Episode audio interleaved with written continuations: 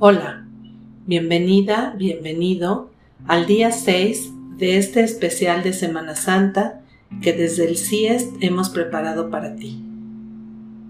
Después de acompañar durante estos días a Jesús en su viaje a Jerusalén, llegamos al día más triste y doloroso, el día en que matan a Jesús en una cruz y que conocemos como Viernes Santo. El Evangelio de este día narra la pasión de Jesús y lo cuentan los cuatro Evangelios.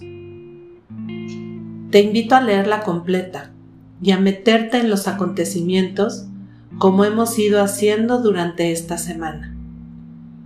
La puedes encontrar en los capítulos 18 y 19 de Juan, que es la narración que tomaremos nosotros hoy, contemplando escenas significativas de ese día. La narración comienza desde el arresto de Jesús en el huerto, que comentamos ayer y que sabemos sucedió avanzada la noche del jueves. Se llevan a Jesús y empieza una larga noche en la que se ve sometido a diferentes juicios, uno religioso y otro político, con las autoridades correspondientes. Está comprobado y muy estudiado por juristas y otros expertos que el juicio o juicios de Jesús fueron totalmente ilegales. No cumplieron con los protocolos correspondientes. En primer lugar, los juicios debían ser de día, y este fue de noche. Debía haber un mínimo de representantes del Sanedrín y de las autoridades, y no lo hubo. El acusado tenía derecho a una audiencia, y no tuvo nada de eso llevaron testigos falsos, todo lo manipularon e hicieron rápido, pues lo que les surgía era que fuera condenado a muerte Jesús. Jesús es una víctima inocente del sistema corrupto. Es condenado a muerte por la complicidad de los sistemas religioso y político de su tiempo. Las autoridades judías no podían condenar a muerte, así que lo llevan con Poncio Pilato, representante del imperio, gobernador del lugar, y que sí tenía la autoridad para mandarlo matar. Es una noche larga. Llevan a Jesús de un lugar a otro. Poncio Pilato no termina de ver la culpabilidad de Jesús y trata de salvarlo. Pero finalmente cede, se vuelve cómplice y utiliza su poder para condenarlo. Jesús es tratado como un malhechor un criminal peligroso, siendo inocente. Es golpeado, torturado, se burlan de él. Vive una noche violenta, solo y encarcelado, y lo condenan a morir en la cruz, junto a otros dos malhechores. Esa era la peor muerte, la más cruel. Definitivamente, la muerte de Jesús es consecuencia de su vida, de su fidelidad al proyecto de Dios, de su claridad y valentía para anunciar la buena nueva y para denunciar lo injusto, lo corrupto, lo que se había desviado.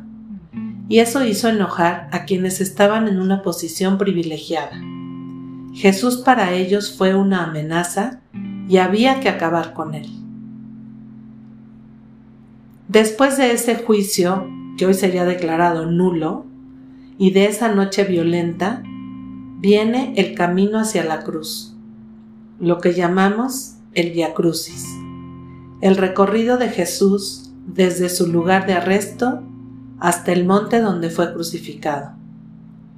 Va golpeado, con una corona de espinas en la cabeza, cargando el madero. Es un camino muy difícil. Une tus pasos a los de Jesús. Acompáñalo. Mira qué pasa alrededor.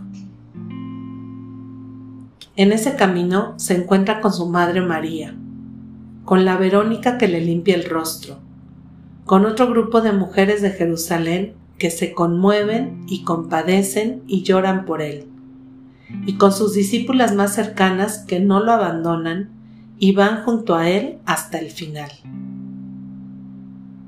Qué diferente escena a la del domingo pasado, en la que Jesús caminaba por las calles de Jerusalén, recibido con júbilo y alegría por multitudes. Ahora la gente que está ahí lo vería sorprendida, sin entender qué había pasado, tal vez con temor de apoyarlo al ver que ha sido condenado a muerte. El texto dice que Juan es el único que va junto con las mujeres acompañando a Jesús. De los otros discípulos no se dice nada. Tal vez estaban escondidos por miedo, asustados, desconcertados. Finalmente llegan al lugar establecido para la crucifixión. Vemos cómo clavan a Jesús en la cruz. Lo levantan y esperan a que muera. Todos los evangelios dicen que las mujeres estaban allí. Dicen que había muchas mujeres que lo habían seguido desde Galilea hasta Jerusalén y llegan al pie de la cruz haciendo lo que podían hacer, estar con él, acompañándolo hasta el final. Detente ahí un momento. Quédate junto a la cruz. Únete al grupo de mujeres que están ahí y en silencio acompaña.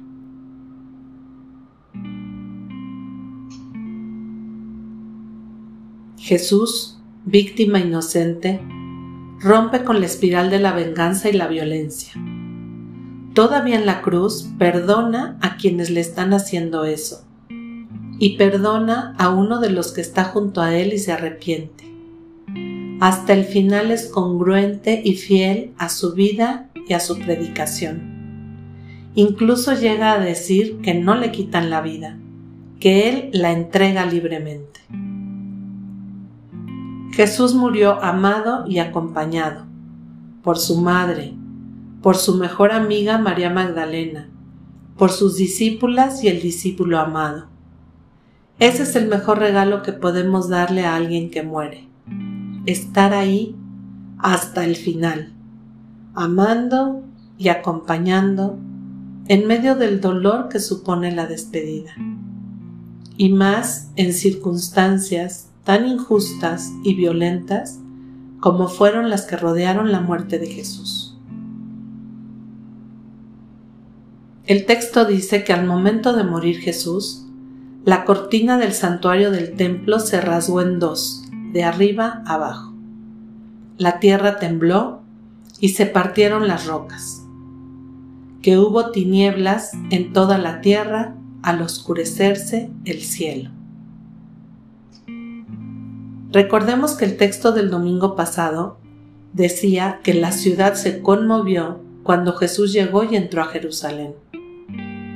Y hoy leemos que la ciudad el templo, la tierra, se mueve y remueve al morir Jesús.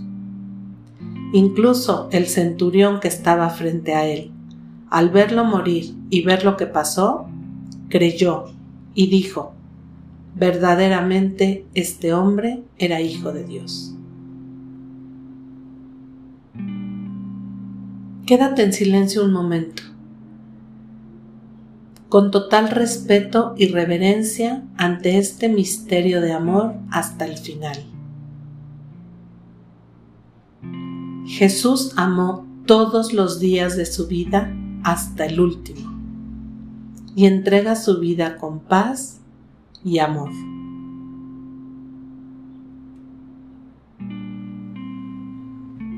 El texto de Mateo dice que José de Arimatea y Nicodemo van a pedir el cuerpo de Jesús para que no sea echado en una fosa común. Marcos dice lo siguiente. Cuando llegó la noche, porque era la preparación, es decir, la víspera del día de reposo, José de Arimatea, miembro noble del concilio, que también esperaba el reino de Dios, vino y entró osadamente a Pilato y pidió el cuerpo de Jesús. Pilato se sorprendió de que ya hubiera muerto y haciendo venir al centurión le preguntó si ya estaba muerto. E informado por el centurión, dio el cuerpo a José. el cual compró una sábana y quitándolo, lo envolvió en la sábana y lo puso en un sepulcro que estaba cavado en una peña, e hizo rodar una piedra a la entrada del sepulcro. Y María Magdalena y María, madre de José, miraban dónde lo ponía. Jesús es sepultado deprisa, pero con amor, cuidado y por parte de amigos. No abandonan su cuerpo, no dejan que quede en una fosa común. Incluso uno de los evangelios dicen que Nicodemo llevó a una mezcla de aceites y hierbas aromáticas para poner al cuerpo. Es importante resaltar lo que dice el texto al final, que había mujeres mirando dónde lo ponían, María Magdalena y otra María. Esto fue muy importante para poder ir a buscarlo el domingo después del día de descanso obligatorio. Si ellas no hubieran estado ahí hasta el final, los discípulos no habrían sabido dónde quedó el cuerpo de Jesús, o se habrían tardado más en averiguarlo. Hoy recordamos el día más triste de la historia para quienes creemos en Jesús. Es un día de muerte, de dolor, de pérdida, de oscuridad, de fracaso, de fin. Pero a la vez, pienso en quienes querían la muerte de Jesús, en quienes lo condenaron. Seguramente para ellos fue un día de triunfo, de alivio. A lo mejor hasta festejaron el haber eliminado la amenaza al sistema religioso y al imperio. Seguramente siguieron su vida pasando la página y creyendo que ahí había acabado la historia de Jesús de Nazaret y con eso su grupo se terminaría también. No podían imaginar que Dios tenía otros planes. Eso lo veremos el domingo. La invitación para este día es permanecer en silencio, en oración. Te sugiero acercarte a María de Nazaret, a María Magdalena, a todos los del grupo de Jesús que estarían desconsolados, tanto quienes estuvieron ahí y fueron testigos y acompañaron hasta el final, como los que por fragilidad vivieron esto desde lejos, pero profundamente afectados también, pues todos amaban a Jesús. No hay mucho que decir, simplemente estar, acompañar, agradecer la vida fecunda de Jesús, su amor hasta el extremo, su fidelidad a Dios, y desear aprender de Él y crecer nosotros en el amor.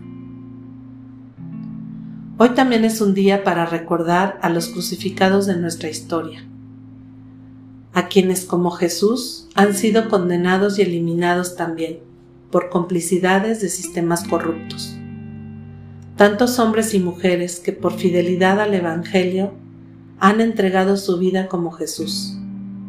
¿Y cuántos siguen hoy sufriendo persecución por buscar un mundo mejor, donde haya lugar para todos? Ojalá el dolor no nos sea indiferente y nos mueva a hacer algo desde lo poquito que cada uno podemos. Nos quedamos así en silencio y vigilancia orante. Hasta mañana.